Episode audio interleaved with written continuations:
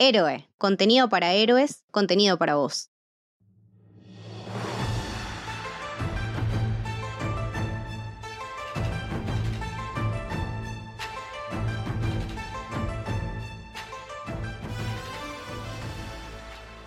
Bienvenidos y bienvenidas al Camino del Héroe. Mi nombre es Lucas y estoy con Leti.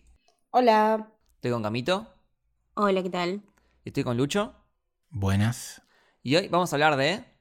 Shang-Chi y la leyenda de los Diez Anillos. Un nuevo héroe nace en la franquicia de Marvel, ¿no? Bienvenido. Bienvenido. La primera nueva IP de la fase 4, básicamente. Es verdad, muy cierto.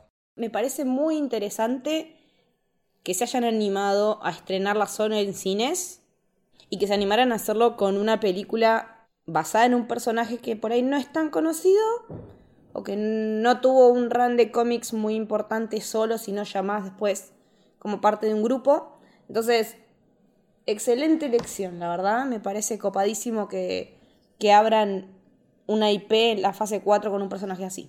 Sí, pero creo que si algo que se destaca eh, Marvel Studios es en agarrar personajes de la B o de la C y sorprenderte. Vas al cine pensando, bueno, voy a ver una película más. Y la verdad que está buenísima. Va, al menos a mí me, gustó muchísimo Shang-Chi.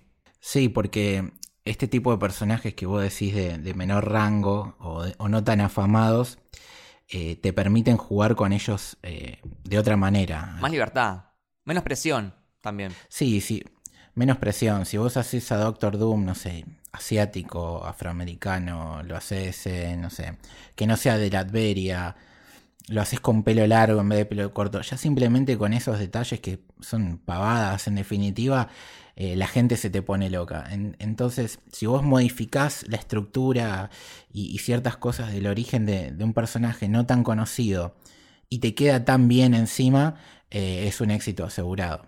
Totalmente. Bueno, eh, cuéntenme así rapidito cada uno qué les pareció la peli. Me tocó la suerte de verla en, el IMAX. De casualidad estábamos con Camito en la misma sala. Se cruzaron los universos. Nos cruzamos a, la salida de la película. Me gustó mucho verla en el IMAX. Yo ya tenía, la verdad, las expectativas muy altas. Sé que hay muchas personas de que les gustó la película, pero no les habían gustado los trailers. Cosa que a mí y creo que a nosotros en general no nos pasó, estábamos re locos con los trailers, hicimos reacción en, streaming, todo, eh, y no me decepcionó eh, de ninguna manera.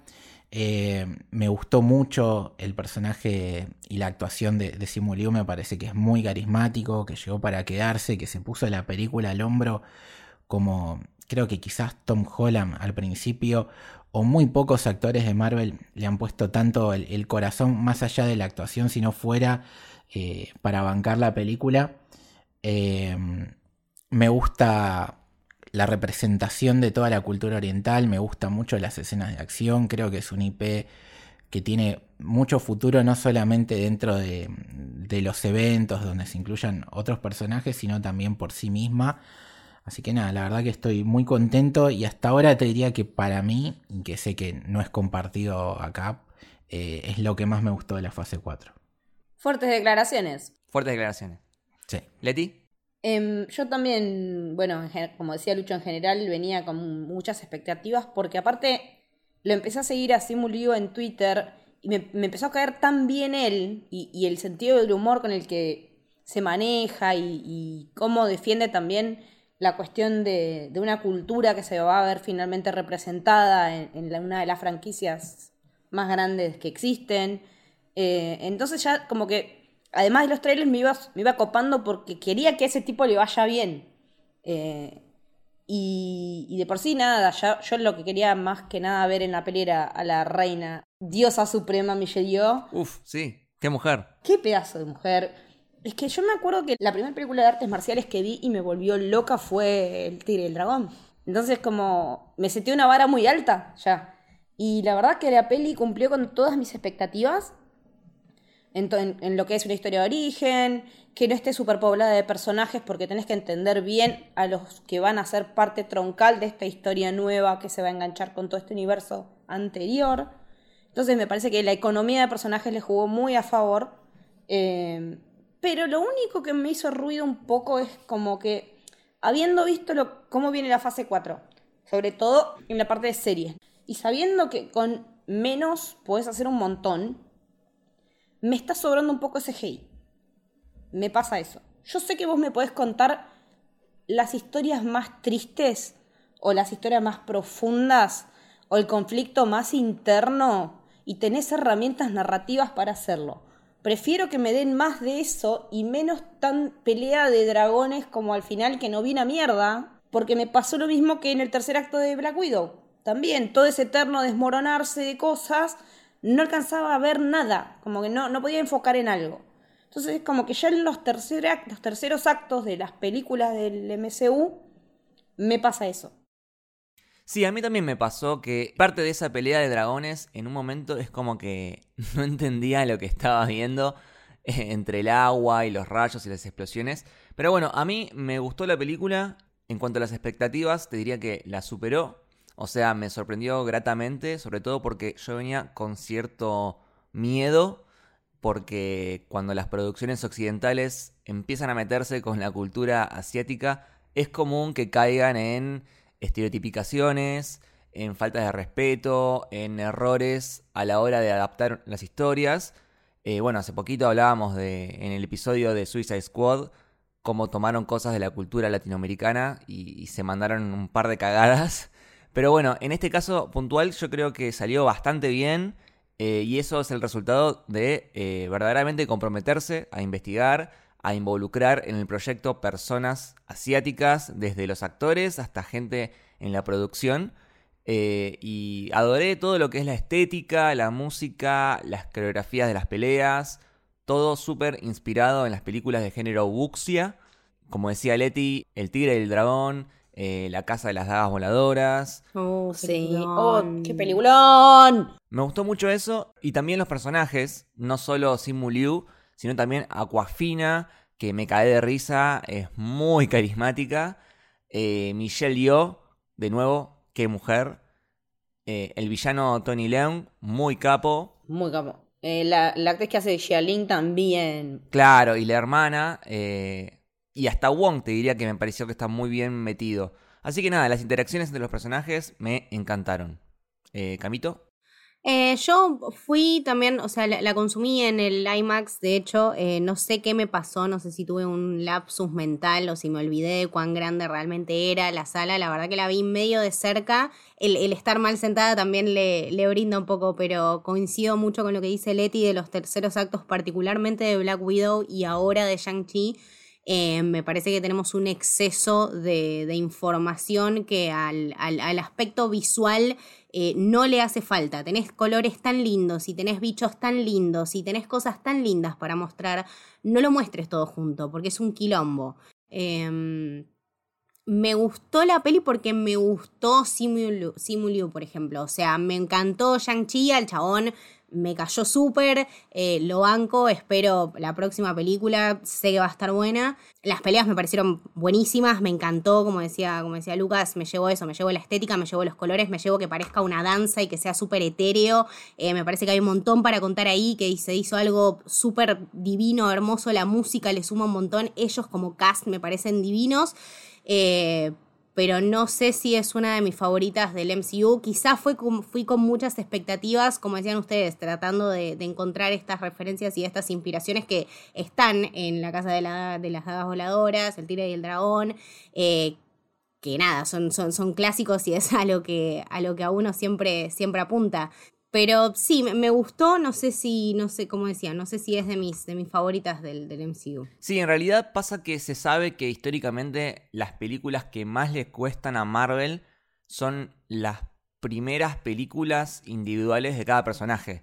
Eh, o sea, creo que las que más se destacan son las que son de equipo, como Avengers, Guardians de la Galaxia, Civil War, eh, incluso la tercera de Thor, que si bien es de Thor, hay como una especie de equipo ahí formado. En cambio, si pensamos en Capitana Marvel, en Ant-Man, en la primera de Thor, eh, Hulk, Black Widow, en lo que sería eh, el ranking, siempre caen en lo que es de la mitad para abajo, ¿no? Bueno, pero ahí, tenés un ejemplo, mira, me quedo con esto del tercer acto que están destacando. que a mí en Black Widow me pasó un poco como ustedes. Eh, sobre todo porque el personaje no, no, necesita esa fanfarria, me parece. ¿no? Es un personaje tan terrenal que si le hubieran hecho un par de escenas más de la calle, como tiene el principio de la película de Shang-Chi, hubiera sido espectacular. Y en lo que tiene que ver con Shang-Chi, entiendo que del lado de Marvel deben decir, es el primer actor barra personaje que viene a representar una cultura tan importante, ¿no? Estamos hablando de una cultura que es hasta antecesora de la nuestra, casi, más o menos. Entonces, no es moco de pavo y quisieron quizás darle eh, la espectacularidad para decirle, mira, este personaje para nosotros es tan importante como cualquier otro. Entonces, por eso ese último acto quizás se le tiraron la casa por la ventana y justamente es en el que más se homenajea a la mitología de, de China, ¿no? Con todos estos monstruos que aparecen que son, entre comillas, reales dentro de su mitología y con los dragones y con el, tratamiento de los elementos que es tan importante para esa cultura. Y quizás se abusó un poquito, puede ser, quizás la mezcla sobre todo, que es lo que dijo Camito, ¿no? Porque por ahí todo esto puede estar, pero eh, el mezclarlo todo hace que vos digas, che, para que no entiendo un carajo. Puede ser. A mí no me pasó, pero eh, evidentemente a ustedes sí son tres contra uno, entonces eh, puede ser algo para mejorar.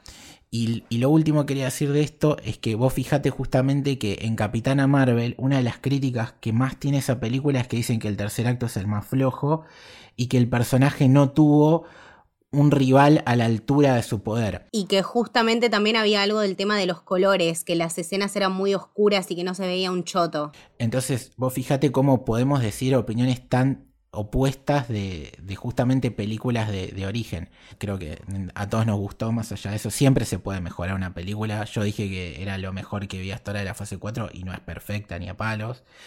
Eh, quizás necesitaba esa frescura o, volverme a sentir un poco en, en el MCU anterior, si bien tiene cosas de la fase 4 que es esto todo tan introspectivo, familiar el tema del desamor, todas esas cosas que bueno, lo, hablaremos un rato, que conecta incluso con cosas que hemos visto como el, último capítulo de What If o también de, de WandaVision, pero necesitaba un poquito eso de más superhéroe, superhéroe, ¿no? Esa frescura, la extrañaba un toque. Sí, este, y hablemos un poquito del director, ¿no? De Destin Daniel Creighton, que yo les quiero recomendar que vean por favor Short Term 12 o Short Term 12.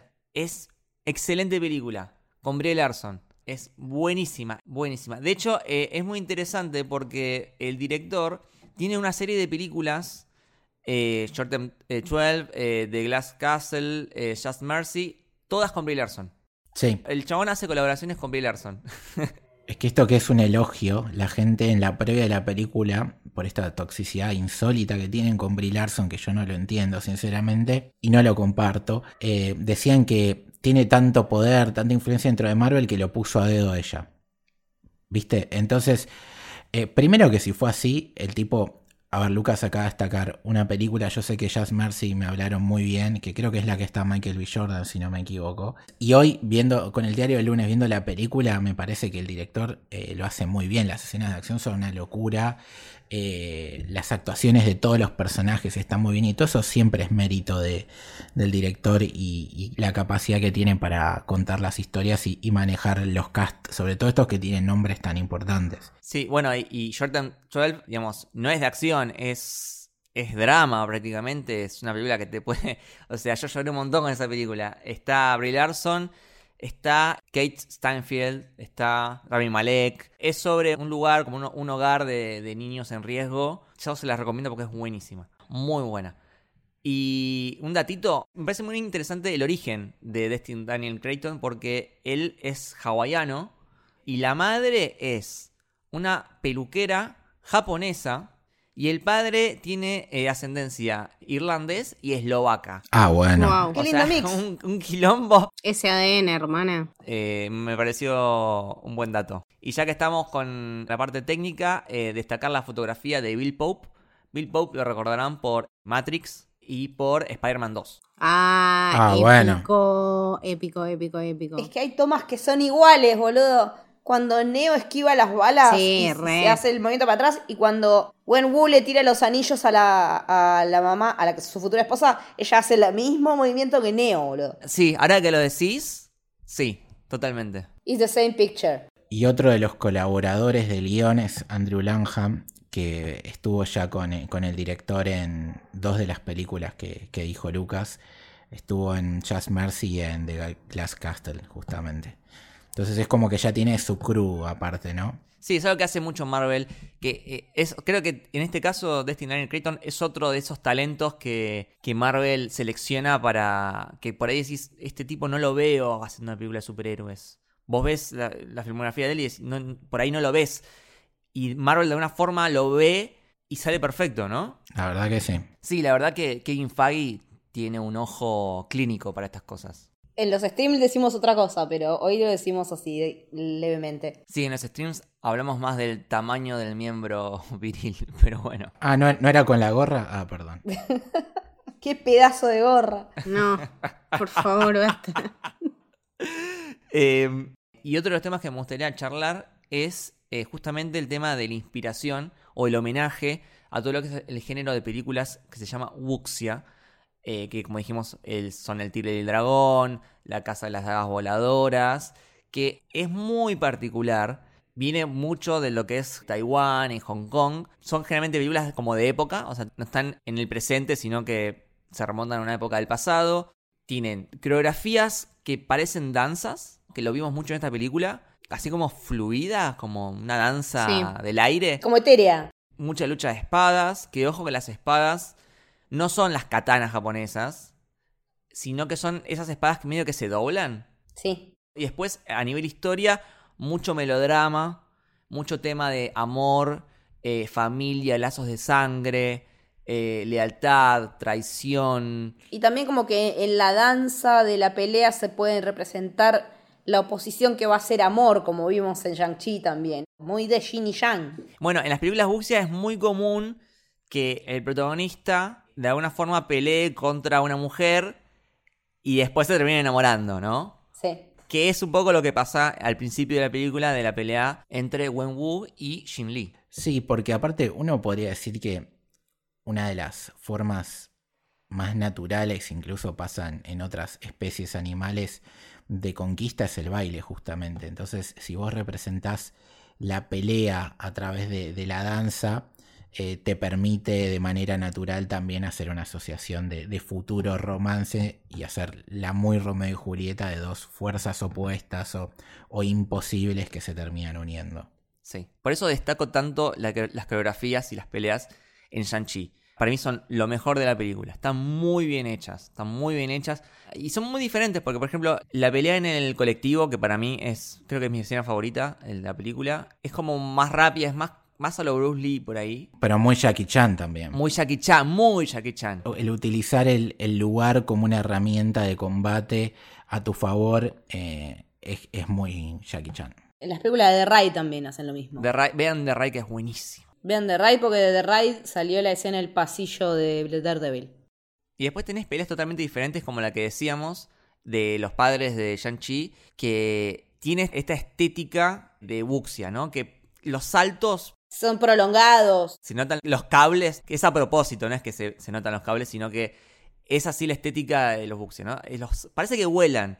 De hecho, Sí. eh, en, el, en el, creo que es la casa de las dagas voladoras, prácticamente vuelan. La, la gente vuela. Sí, vuelan. La gente vuela. O sea, pegan saltos que no tienen sentido. Y por ejemplo, la hermana de Shang-Chi eh, usa un tipo de arma que no sé, no sé el nombre, Sí, la de sogas. que parece que tiene vida propia, ¿no? Como que en un momento gira, da una vuelta, desafía las leyes de la física esto. Es así, es así la, la estética. Pero con Camito decíamos que esa arma nos hacía acordar a la de Gogo en Kill Bill, pero que ya la tenía con cadenas. Pero es, básicamente la misma arma con otros materiales. Sí, son los, los mismos movimientos. Eso me pareció algo bellísimo. O sea, la manera en que, en que la maneja y las tomas y cuando está de abajo para arriba, eh, cómo se mueve. cómo- No, eso me pareció buenísimo, hermoso, perfecto.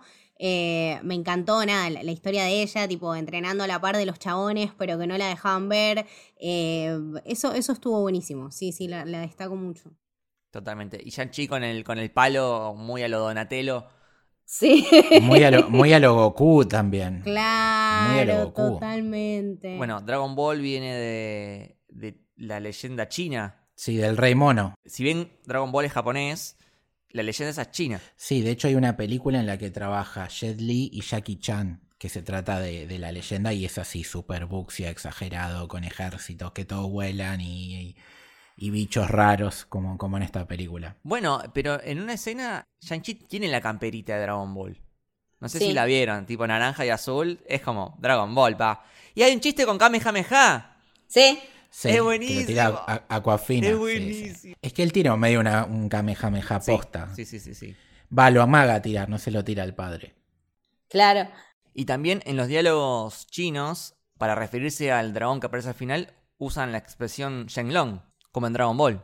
Y eso es algo que me gustó mucho, que los diálogos hay muchos que están en chino, mucho más de lo que esperaba, porque es muy normal que en estas películas empiecen hablando en chino dos oraciones y después pasen a inglés.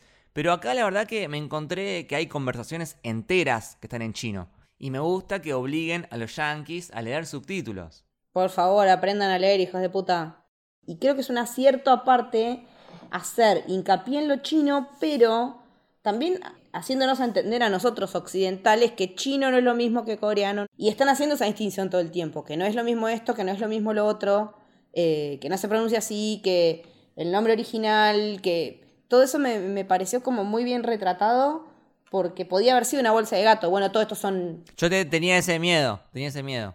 Y no, y está muy bien tratado. Y hay muchos guiños a la cultura que están muy bien puestos. Por ejemplo, que termine todo en un karaoke Sí. es como que es todo lo que está bien. O sea, es re así. O sea, nosotros por ahí nos vamos, no, no sé, nos vamos a un bar, A tomar una nos vamos a tomar una birra o nos vamos a, a un boliche. Allá se van al karaoke. Y terminar así todo, todo del orto en un karaoke cantando Hotel California me parece algo bellísimo. Y me parece también momento para destacar una de las grandes adquisiciones de Shang-Chi, el maestro Wong. Chicos, Te amo, Wong. impresionante, te amo, sos un crack, Wong, sos un crack. Lo único que quiero ahora en la vida que nunca pensé que iba a querer era tipo irme a un karaoke Sí. con Wong. Las que o sea, las dos intervenciones de Wong. Porque cuando aparece en esa lucha clandestina en Sí, en el, jaulas en el Fight Club. con Abomination, pues decís, ¿qué hace Wong ahí? Y aparte, eh, asociado con Abomination para ir miti miti porque todos van a apostar en contra del otro. Eso, O o sea- sea, re pillos. Claro. Es que ellos siempre están cortos de guitas. Y cuando vinieron de, de Camartage eh, para el Santo Saturn de Nueva York no tenían ni para comprar un sándwich. O sea, Yo no quiero decir te amo, Wong. Quiero decir perdón, Wong. Porque en estas últimas semanas, entre el tráiler de Spider-Man, donde vemos que el tipo dice, che, Strange, no hagas esto. Y siempre que se va, se termina pudriendo, que se borra en Infinity War, que, que vemos que desaparece también en el capítulo de What If, que mucho no hace. Estábamos como diciendo, este, ojalá que Abominación lo caiga a trompadas. Y ahora, estaba llevando el pan a la casa. perdón, señor Wong, discúlpeme, fue un atrevimiento. También, más allá de la plata, se divierte haciendo eso. La pasa piola. La pasa piola, sí. O sea, es un chabón, es un bibliotecario que descu- descubrió toda la cultura fuera de Camartage y chao, ya está. O sea, es fan de Beyoncé. Claro, descubrió Beyoncé y le cambió la vida. Y está flasheando, obvio. Es que mientras que el otro está ahí con las crocs, tomando eh, el tecito y haciendo quilombo, él tiene que llevar, eh, como dijo Leti, el pan a la casa, boludo. Sí. Ahí- Alguien se tiene que poner la 10.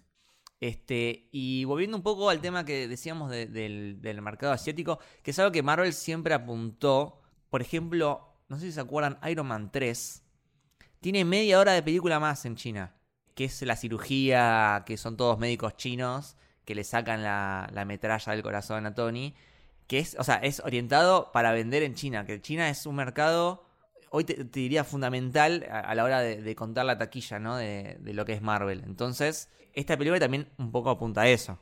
Hay que ver cómo le sale. No sé, no estuve viendo números, pero hay que ver. No sé cómo viene el cine tampoco en, en China con el tema del COVID, ¿no? Claro. Mira, hasta, el momento, contando Domestic e International, esto es a sábado temprano, eh, 53 millones de dólares. Para que la gente entienda, en cines solamente Black Widow recaudó 371 y es la película más vista del año, en total. Eso sin contar lo otro que generó a través del streaming, que es otro tanto importante, pero bueno. Bastante bien, bien entonces, Shang-Chi. Bastante bien porque hoy, hoy sábado va, va a generar otros ingresos importantes, el domingo. El primer fin de semana es importantísimo. No, y aparte también lo de, tengo entendido que depende de cómo le vaya a Shang-Chi. Van a ver si hacen el release de Eternals solo en cine o en simultáneo con la plataforma. Es como una prueba prácticamente. Y, y respecto a la producción, en realidad es una película que se viene pensando hace bastante. Bueno, ya en los 80, Stan Lee quería hacer una película de Shang-Chi con Brandon Lee como protagonista. El hijo de Bruce. Necesito esa película. O sea, fíjate esto. O sea, Brandon Lee es el hijo de Bruce Lee. Y Bruce Lee es quien inspiró el personaje de Shang-Chi en los cómics. ¿No? Porque Shang-Chi, al menos visualmente, es, es Bruce Lee. Es Bruce Lee. Es Bruce Lee. Y aparte, y es, en las nuevas maneras de dibujarlo, es más Brandon que el padre. Bueno, incluso allá más por el, los 2004, Ang Lee, que es el director de esa película falopa de Hulk. No, no Increíble Hulk, sino la anterior. Sí, la de Eric Bana. Y también es el director de, justamente, El Tigre y el Dragón. Estuvo metido ahí en la producción de lo que iba a ser la película de Shang-Chi. Bueno, al final no se hizo. Pero me parece que lo que dio pie para hacer esta película fueron dos, Black Panther y Doctor Strange. Esta exploración de otras culturas, Doctor Strange va también por lo oriental, pero más del lado de los monjes budistas o tibetanos. Y Black Panther, obviamente, todo lo que es la cultura africana. Pero fíjate que en los tres casos hay una ciudad escondida del resto de la sociedad, a través de la cual podemos explorar toda esa cultura que está como intacta, como que no está integrada al mundo de alguna manera. Que se conservó y por ejemplo en Shang-Chi vemos todas estas criaturas que aparecen Pokémones, que son bellísimos. Eh, y por ejemplo me acuerdo en el tráiler de Shang-Chi que nosotros pensábamos que la pelea, que en realidad está en el final de la película, nosotros pensábamos que era algo que iba a aparecer al principio y que era algo que iba a suceder en el pasado, tipo miles de años atrás, porque veíamos estas criaturas y veíamos este tipo de edificación antigua y al final resulta que era en el presente, pero como estaba en un lugar escondido de la sociedad, quedó intacto. Sí, es totalmente atemporal. Atemporal, exactamente, exactamente. Sí. Qué locura la, escena en la que muestran los laberintos con en los bosques de juncos. Buenísimo. Hermosísimo visualmente. Con una boludez. Eso estuvo bueno. Pero los laberintos siempre garpan. Los juncos, esos, las cañas de bambú, es también clásica de las películas Buxia. Una cosa que lo que está diciendo Lucas de las ciudades ocultas y estas tres películas es un poco decirle a los estadounidenses también, ¿no? Salgan de, de la burbuja que fuera de nuestro mundo existen lugares fantásticos no, y me parece que también dialoga muchísimo con los conflictos que han tenido ellos internamente entre, entre su propia cultura, ¿no? Este ataque de gente que, que también tiene una cultura milenaria contra este pueblito que estaba escondido hace miles y miles de años. Eh, el no conocer algo o el dejarte corromper también es algo bastante grave y que no puede pasar porque si pasa, pasan todas estas catástrofes. Aparte ahora que dijiste eso se me vino a la cabeza, ¿no? Eh, lo que corrompe de alguna manera la cultura china clásica, que es a través del mandarín de Wenwu en esta película, es con algo externo, que son los diez anillos. Mientras que la pureza de la película está en lo, lo mitológico, en lo folclórico, justamente. Entonces, de alguna manera, lo bueno de esa cultura es lo que siempre fueron y lo malo es lo que lo viene a atacar de afuera, que son estos anillos. Entonces, eso también es como un mensajito que tiene la película. Che, ¿puede ser que en los cómics los anillos tengan origen cósmico? Sí, pero son distintos porque son anillos anillos, acá son brazaletes. Y lo diferencias de las gemas, porque originalmente es como que los anillos tenían en, los cómics poderes elementales también. Entonces cada anillo tenía un poder, ¿sí? Entonces eso era muy parecido a las gemas, entonces los brazaletes actúan casi como una fuerza sola. Cuando los vemos tampoco tienen las mismas inscripciones cada uno de los anillos. Es que por ahí tiene que ver con el portador, por eso lo de la escena postcrédito que después debatiremos. El portador seguro porque vos sabés que depende de sus intenciones, tiene un color como el azul, que es un color más frío, más asociado a, a la muerte, y cuando los tiene Shang-Chi que tiene el poder de su mamá, se convierte en algo dorado que se relaciona con el sol, con la vida. Claro, y ya que estamos, que habíamos mencionado hace un rato, inspiración de Shang-Chi en Bruce Lee en los cómics, Me gustaría, Lucho, si puedes contarnos un poco más del origen de Shang-Chi en los cómics, que entiendo que viene de otra franquicia mucho más antigua china, ¿no? De Fu Manchu. Sí, el, el, contexto es que en esa época en Estados Unidos, en el principio de los 70, había un furor por todo lo que tenía que ver con las artes marciales. Obviamente Bruce Lee, que venía de ser Kato en el Avispón Verde, era una superestrella. Y Marvel, como, como todo, como pasó con Black Panther y, y la Black Spotation, eh, quiso incorporar esto a sus historietas eh, eligió el personaje de mm, Shang-Chi, que si bien físicamente, como estuvimos diciendo, es muy parecido a Bruce Lee, eh, se basaron más que nada en el furor de la serie de Kung Fu y a lo que hacía David Carradine en esa serie. Bill de Kill Bill. Bill de Kill Bill, exactamente. Y quisieron, eh, para popularizar un poco más el personaje y que ya tenga un impacto fuerte, traer un villano que esté eh, arraigado a la cultura general, que es el de Fu Manchu, que es un personaje de Sax Romer, que antes de esto ya estaba en un montones de libros, en, en películas, en series. De alguna manera ya era un personaje conocido para la cultura y sobre todo para los que estaban tan metidos dentro de este boom sobre el kung fu. El tema es que con el pasar del tiempo eh, Marvel perdió los derechos de este personaje porque no les pertenecen y tuvieron que readaptarlo y ahí fue como pasa en la película que aparece el mandarín sobre todo acá como el padre del pero el concepto de hijo que ve que su padre es un tirano y que se siente engañado por él porque lo hace hacer misiones que en su naturaleza no, no, las, no les corresponde porque él no deja de ser un héroe y se va y se pelea con él y, termina siendo su némesis principal, es exactamente igual le podemos cambiar, ponerle el nombre de Wengu, le podemos poner Fumanchu, el que vos quieras, pero es, la esencia la, permanecieron en el personaje. Hay que decir de que en el cómic es creado por dos grandes maestros como es Steven Engelhardt y sobre todo Jim Starley, que es el papá entre todos de, Thanos y todo lo cósmico de Marvel que por eso justamente en esta película esos guiños ¿no? al espacio, los dragones y, toda la flayada que podemos hacer, eh, quizás viene un poquito más por ese lado. Totalmente. Bueno, y ahora me gustaría hacer así un repasito rápido por cada uno de los personajes de la película, eh, empezando obviamente por eh, Shang-Chi, por el personaje de Simu Liu en particular. A mí me encantó, me parece que Simu Liu es muy carismático, me parece perfecto para, para este nuevo superhéroe de Marvel. Y no sé si lo vieron, si no lo vieron, lo recomiendo. Las filmaciones de los entrenamientos, de las coreografías. Increíbles, una locura. Es una locura lo que pelea este chabón. O sea, el chabón sabe artes marciales. Hizo sus propias stunts, o sea. Y es él. O sea, hace sus propias escenas. Es buenísimo. Sí, a lo Jackie Chan. Una bestia. Una bestia, no, no se puede creer. Sí, también hay que bancar mucho los dos pibitos que hacen de él de chico. Sobre todo el que, es, el que es adolescente es igual a él, boludo. Es una cosa increíble. Es igual, sí.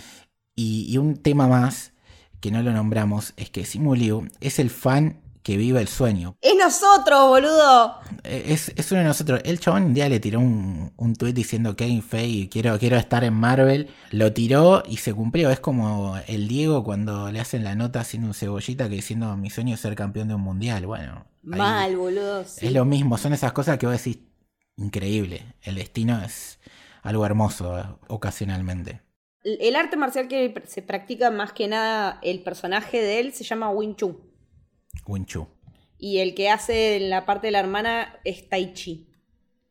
Son como disciplinas opuestas. Estando en un podcast que se llama El Camino del Héroe, les quería hacer una consulta, aprovechando este momento que hablamos del protagonista. ¿Qué opinan de su camino? Porque él estaba muy conforme con la vida que estaba teniendo, ¿no? Y es como que cuando viene el llamado de la hermana es que él reaccione y se reconecta, pero él no tenía la esencia natural, por lo menos hasta ese momento, de ser un héroe. Sí, pero él estaba medio en cualquiera, ¿eh? En el momento en que piensa en la hermana, es como que se transforma y dice, no, bueno, sale de la joda, dice, me voy a, China a rescatar a mi hermana y, y se la juega. Claro, cuando tiene que actuar, actúa, básicamente. Hay un camino de autodescubrimiento, ¿no? Donde él primero dice, no, voy a asesinar a mi padre en venganza, qué sé yo, como que se deja llevar un poco por, por su ira contenida, por, también por su pasado, porque es un chabón que sufrió un montón por el tema del entrenamiento, súper exigente que le hacían, que básicamente le quitaron la infancia. Eh, se deja llevar por todo eso y después es como que no. Es como que hace un clic. Claro, lo amaga a tirarle el Kamehameha y no se lo tira. Como diciendo, no te voy a matar. Pum. Eh, En realidad todas las películas de Marvel individuales de origen tienen la misma fórmula del camino del héroe. Siempre hay un camino de empezar en cualquiera, ¿no? Doctor Strange como arrogante, eh, Tony Stark vendiendo armas, eh, Scott Lang como ladrón, Thor que estaba totalmente en la joda. Sí, el camino de redención. Es un camino en el que se autodescubre, entiende su motivación y termina siempre siendo un héroe.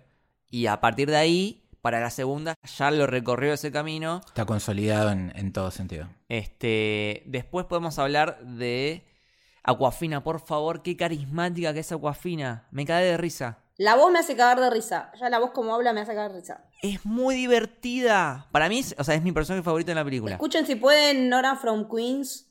Es un sketch que ella hace, no sé si en un podcast o en un canal de televisión, pero tiene un personaje que se llama Nora from Queens. Es muy divertido. Y vean The Farewell, que es una película china, que creo que estuvo nominada. Sí, sí, sí, para los Oscars, sí. Estuvo nominada al Oscar. También está, está muy bien. Es el comic relief, también es Nuestros Ojos y también tiene su propio arco dentro de la película, cosa que me parece muy bien. Y también es la que humaniza y empatiza con él. Eh, ella todo el tiempo lo, lo trata de, de bajar, ¿viste? Cuando están en el avión. eh, es muy buena amiga, sinceramente. Y me gusta que sean amigos. Eso, está por sí eso.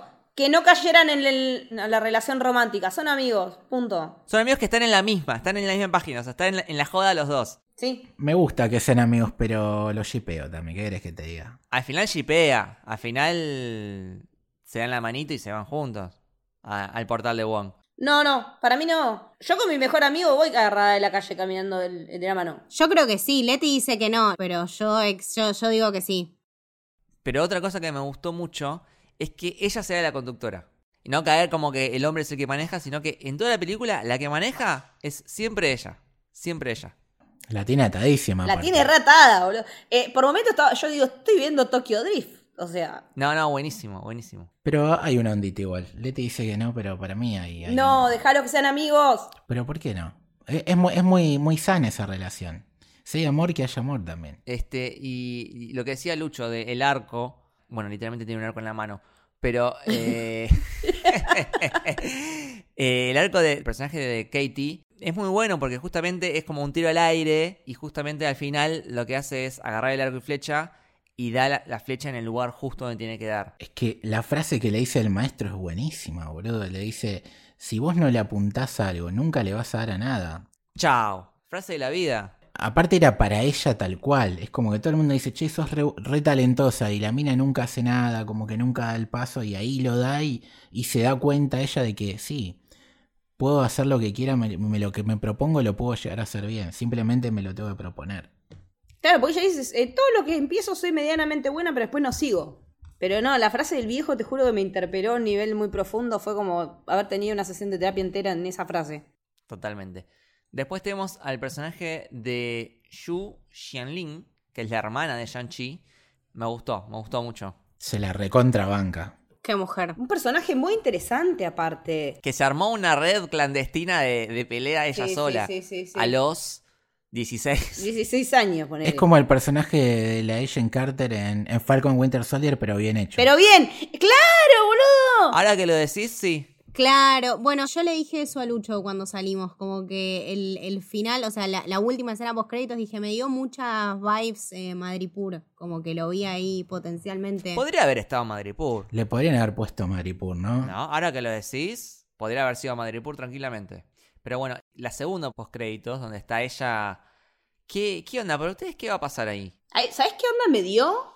Onda la escena postcrédito del final del Mandalorian. Sí, La de Boba Fett. Esa vibe. es en la misma posición. Es la posición en, en el- en la silla esa, ¿no? En la silla, en el medio. Con la diferencia que tenemos una mujer.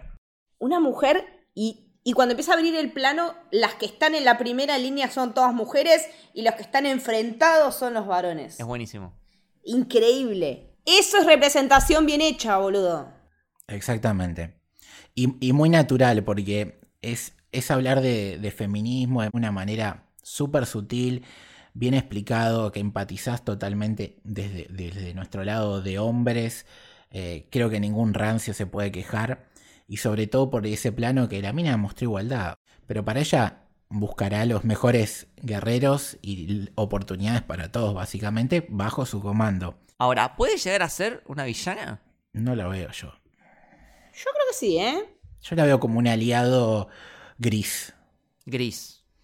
Que eventualmente la necesitas, pero sabes que va a ser bajo sus reglas. Me encantaría. Sí, creo que también eso se explica más que nada cuando están ahí en, en los andamios esos que, nada, pensaron que estaban perdidos y la piba viene y los ayuda, pero solamente cuando realmente lo necesitan, como que no sé si... Sí, aparte a uno, él lo, lo interroga y ella, pum, lo, lo mata y le dice, ¿qué pasa, amigo? ¿Te, te hiciste blandito de golpe?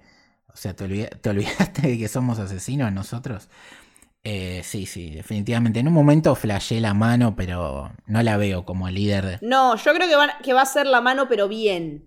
Armada de otra manera, de alguna manera. Eh, destacar también a Fala Chen como la madre de Shang-Chi. Qué hermosa mujer. Divina, divina, en todo sentido. Me encantó esa, esa pelea que es casi una danza, ¿no? Una danza de apareamiento. Sí, era una danza de apareamiento, literal. El movimiento de las hojas cuando pelean, Sí. como que se mueven las hojas con el viento, medio avatar. Muy avatar, sí. Sí, como que ellos son un todo con la naturaleza y está todo en una perfecta conjunción. Sí, sí, sí, sí, absolutamente. Eh, y después tenemos, que ya la mencionamos, pero vale mencionarla de vuelta, a Michelle Yeoh como Yin Nan, la tía de Shang-Chi, que la rompe totalmente, la rompe. La rompe todo. Ay, chicos, si no vieron Star Trek Discovery, mírenla porque está ella, es un lo más. Bueno, y ella es la protagonista justamente del Tigre y el Dragón. Eh, sí. Y fue una chica Bond También. en Tomorrow Never Dies. Sí, ¿Puede ser? Tomorrow Never Dies. Sí. Sí.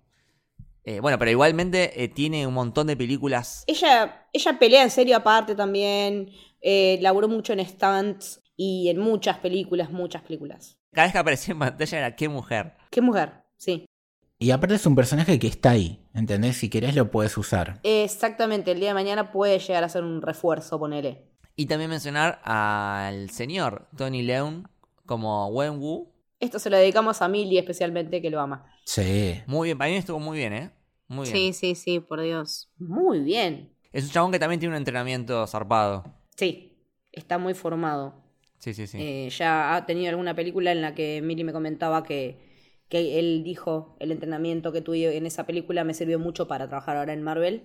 The Grandmaster. Esa. The Grandmaster es una película eh, basada en la historia de Ip Man, ¿no? Ah, Sí, ok. exactamente.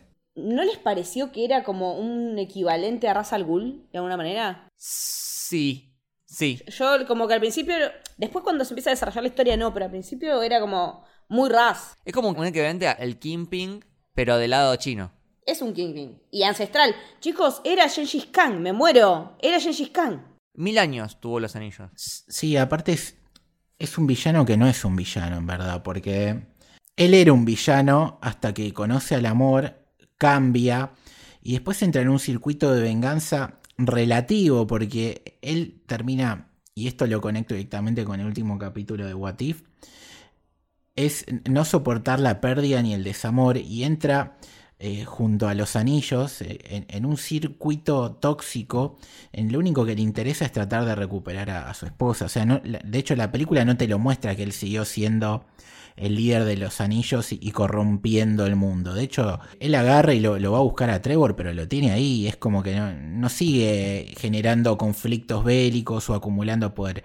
Él lo único que quiere es, quiere recuperar a ella, porque él todo el tiempo va buscando detalles y formas de la cultura a la que ella pertenecía en esta ciudad apartada del tiempo, del espacio, de otra realidad, como dicen que eso es muy interesante, para tratar de, conseguirla y bueno, esa conexión con esa cultura hace que el, el monstruo que vendría a ser el verdadero villano de la película eh, lo manipule y lo lleve a esa situación final del tercer acto, pero él su lado más eh, terrible es antes de conocerla a ella justamente. Después, después, bueno, con la recuperación de los anillos y por la necesidad de quererla conseguir, como vimos con Strange, como trata de usar los poderes que tiene para recuperarla, eh, lo vuelven a corromper, pero por eso es un gris, es un villano que realmente es una víctima de, de algo tan humano como es eh, la pérdida y el desamor, básicamente. Totalmente. Este, y ya para ir cerrando este episodio, eh, mencionar a Ben Kingsley como Trevor Slattery, el, el falso mandarín, que tanto nos enojó en Iron Man 3. eh, y acá me parece, en mi opinión, hacen una jugada magistral que es reírse de eso. Se cagan de risa de su propia metida de pata. O sea, ellos asumen, dice, mira, la recagamos, la recagamos en Iron Man 3, nos vamos a reír nosotros mismos, ¿no? Y, y es muy divertido. Y cuentan toda la historia, ¿no? Es muy divertido. Eh, explotan esa, esa, esa ridiculez del personaje. Me parece que está, está bueno y, y esta, esta cosa falopa con el, el bichito este, que es horrible. el que no tiene cara, que parece un pollo. El chanchito no sé qué mierda le dicen Sí, en la película. Que es otra de las, de las criaturas De la mitología china posta. Dijin no era algo así. Dijin, Dijin-yan, algo así. Eh, y nada, no sabemos muy bien en qué quedó ese personaje, porque la última vez que lo vimos estaba en, en el campo de batalla y no lo vimos más. Para mí él se queda a vivir con ellos. Sí, me faltó ahí un, un cierre, tipo, una escena de 10 segundos que se, te muestren que se queda con ellos. En la, la parte de. No, pero él está en la parte del lago donde están despidiendo a, a los que cayeron. Ah, no lo vi. Eh, no lo vi. Entonces es, es como que te da a entender eso. Y en definitiva, entre el corto eh, Hell Hail the King, que está en Disney Plus por si lo quieren ver, más esta película, creo que terminan corrigiendo el error del mandarín y hasta mejora un poco más Iron Man 3, que es, es algo que está haciendo muy bien Marvel. Está haciendo muy bien Marvel eso de, de revalorizar películas de las que no son las mejores, tipo Dark World, ahora Iron Man 3. Bueno, y ahora sí para cerrar el episodio, necesito, necesito que hablemos de la eh, primera escena en postcréditos, porque yo no sé qué va a pasar ahí. Eh, hablamos de que, eh, bueno, aparece Capitana Marvel, aparece Bruce Banner, no como Hulk, sino como Bruce Banner, o sea que algo pasó, muy avejentado, con el brazo mocho, pero me gusta su rol de consultor, es un consultor, tipo, no, no es- no es un Avenger. Es un profesor que le podemos consultar. Sí, alguien que ya, alguien que sabe más que nosotros y le podemos pedir una mano. Pero se menciona que, bueno, esto, estos anillos son como una baliza que están llamando a algo de no sé dónde. Dicen que no es del espacio, no se sabe qué es. Y es como que me quedó la duda, tipo, ¿qué es lo que viene? Yo creo que, por lo menos lo que interpreté de esta escena, y que tiene que ver con lo que dijimos antes, que la energía que ellos reciben ahí en Camartage es cuando él los utiliza. Es decir, cuando él conecta con los anillos, se envía la señal esa que están diciendo. Pero es que tiene el mismo color de magia. Tiene el mismo color de magia y justifica que los anillos que ya sabemos que existen hace mil años, antes no los hayan percibido. Es decir, cuando los utiliza Shang-Chi porque tiene esa conexión con la protectora eh, y quizás algo más que no lo sabemos, es cuando se activa es- es- ese llamado a algo que no sabemos quién es.